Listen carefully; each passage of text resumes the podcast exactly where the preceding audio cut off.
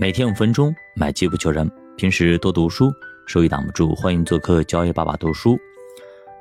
三千点这个点，终于被打破了，终于被打破了。很多时候我们都相信三千点是一个地平线，没想到地平线被打破了，也打破了所有市场上的这种信仰。上证指数周跌幅百分之三点四。也是今年以来最大的周跌幅。其实，在昨天的时候，靠近三千点的时候，我其实心里都有点啊，基本上三千点这次要破了，还真破了，开盘即破。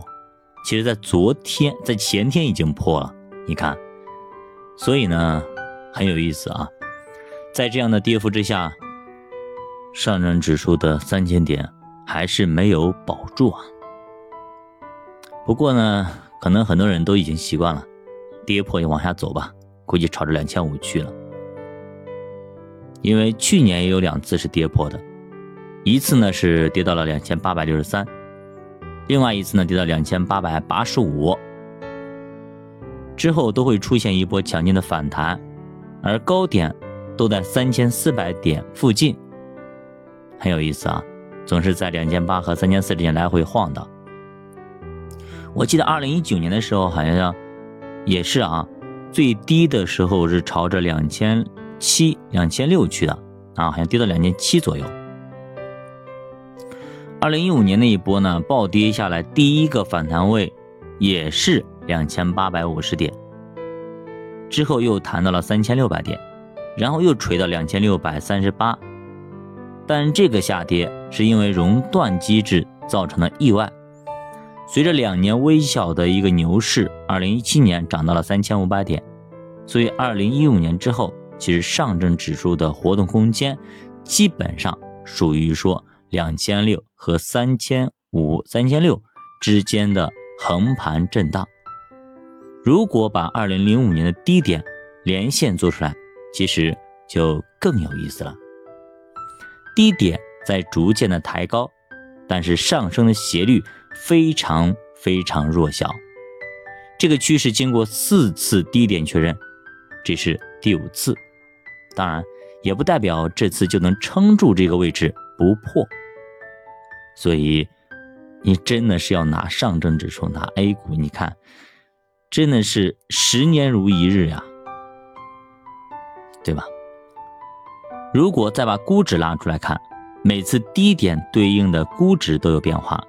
两千零五年低点，当时估值是十七倍；两千零二零一四年估值是九倍；一八年低点估值是十一点二倍；去年估值低点差不多十一点三倍，而现在呢是十二点五倍。所以这么看，还有向下的空间和可能。一般上证指数要破十二倍估值才有绝对的机会，现在。略微有点高，也就是我说的能跌到两千七、两千六，那估计绝对的胜率就大很多。听到这句话，大家心里可能又开始哇凉哇凉了。但其实上证指数今年表现还是可圈可点的。我们来看一下，因为里边有很多的银行、周期、能源，所以它反而是几大指数里边跌幅比较小的。到今天为止，今年只跌了。百分之三点四，是我们所就是观感，我感觉跌了很多，但是只有百分之三点四。而沪深三百今年跌了百分之九点三，所以要看沪深三百的话，已经跌破了大的一个上升趋势，也就破位了嘛。那么很多人都知道啊，为什么呢？其实现在没有什么为什么，因为卖所以跌，因为跌所以卖。形成了一个非理性的恶性循环，直到上个礼拜市场还能算有点理性，本周已经完全疯了，大家都已经崩溃了，算了，不玩了。有很大一波坚持到现在的那些老基民、老股民也扛不住了，因为上个礼拜至少红利指数没怎么跌。但是本周红利都开始跌了，而且跌了百分之二点七。那么按照我们的想法，红利都守不住了，就等于说守门员都是已经守不住都跑了，那这咋踢呀？这球就没法踢了呀。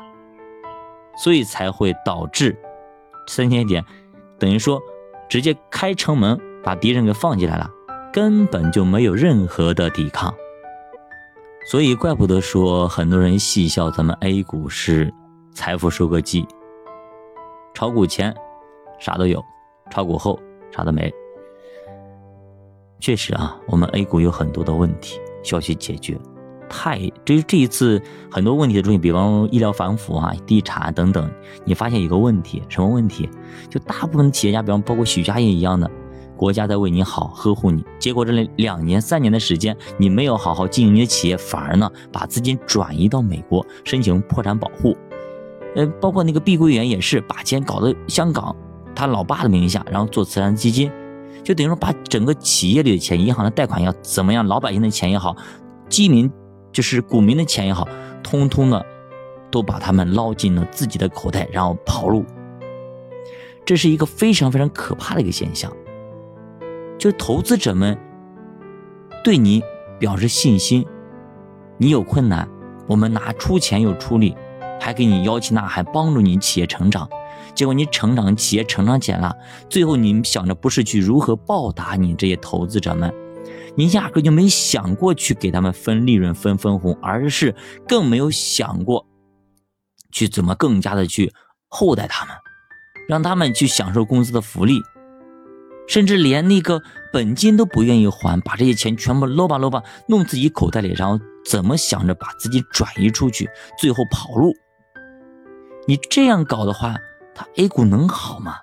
如果全是这么样的企业的话，那融资的目的是什么？不是为了企业发展，而是为了让自己的腰包更加的鼓。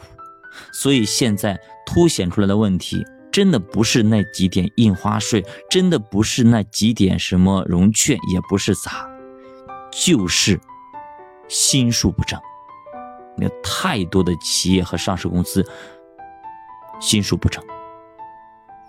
跟着这帮心术不正的人，你想捞钱，是何等的难呢？